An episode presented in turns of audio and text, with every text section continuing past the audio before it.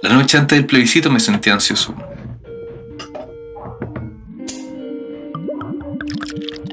Si igual lo que hicimos es histórico y la cosa lleva hasta un año, así que como buen compatriota me pegué su buen mambo con los amigos. Virtual sí, no, no me enfermé en todo el año y la verdad no quiero tentar la mala cueva. Puta que me reí. Chave, menos cuando te agarras la guata la risa. De ahí la cosa fue decantando hasta esas conversaciones trasnochadas buscando salvar el mundo. Se puso igual media álgida la conversa porque no, no prueba.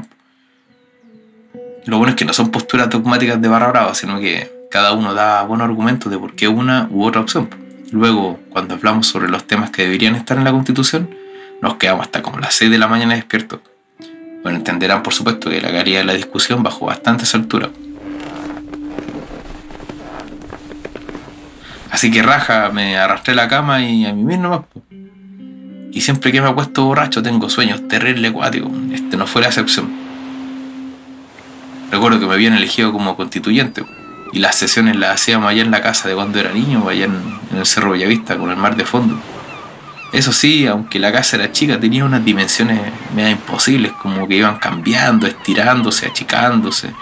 Y no solo la casa, sino que también las cosas, como una silla mecedora que está ahí en la esquina, retorcía sobre sí mismo y tenía el porte de un elefante. Se había retorcido tanto que se parecía ahí al mojón de cobre que está en la avenida Argentina, ahí frente al Congreso. Y puta, la mesa de la once era gigantesca. Y como era dueño de casa, tenía que servirle oncecita a todas y a todos. Su pan con paltaladre, el tecito para longuera y el pan batido para la Claudia Hayes. Ahí con los cientos, ¿cuántos eran? Los 155 más o menos, ya comiendo me dispuse a tomar un cafecito. Y les pregunté en qué iban.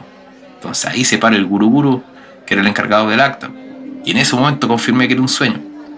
Qué mala idea dejarlo en ese puesto, en verdad. Así que le pedí el acta nomás y, y al inicio de la mesa, donde estaba sentado, se erige un púlpito. Y me sitúo sobre la mesa y empieza la discusión. Grandes académicas y académicos del país abordaban con altura de miras las discusiones. Argumentos iban y venían. Y me empezó a dar pánico. ¿Cómo yo, un pobre Juan, podía aportar algo siquiera? Pero sentí el peso de mi labor y quienes votaron para que estuviera ahí. Así que en nombre de las y los pobres diablos como yo, les compartí mi experiencia de vida, de mis padres, mis vecinos, viejos de la cuadra y los cabros chicos del liceo que se cae a pedazos. Entonces a medida que exponía iba cachando que muchos de los presentes se sorprendían por la realidad del país. Y de cierta forma, como esas torres de marfil en las que se paraba cada uno de ellos, se iba desmoronando por el peso de la realidad. Al final desperté y con la mansa caña, como pude, nomás fue a botar al puerto. Eché colonia así, pues, para pasar ahí, para pasar piola. Entonces ahí luego de sufragar, caminé por sus calles, recordando cuando era un cabro chico, emocionado porque estaban llenos los centros de votación en las calles, las plazas. Todos hablaban, gente que no se conocía ahí, compartían sus puntos de vista, fumaban sus puchitos, se comían sus helados porque igual hacía calor. Qué cosa más rica. Y al final, de la noche, para dar la noticia. Gané la prueba y la convención constituyente. La gente salió a celebrar, tocaron la bocina, se abrazaron, raro porque estamos como en una pandemia, pero ya. Y yo ahí, piolita, no en mi casa, pues sí.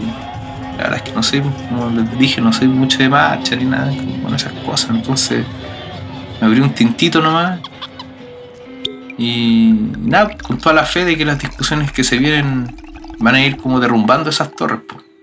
Y se van a cortar, aunque sea un poquito las distancias entre todas y todos. Ojalá nomás.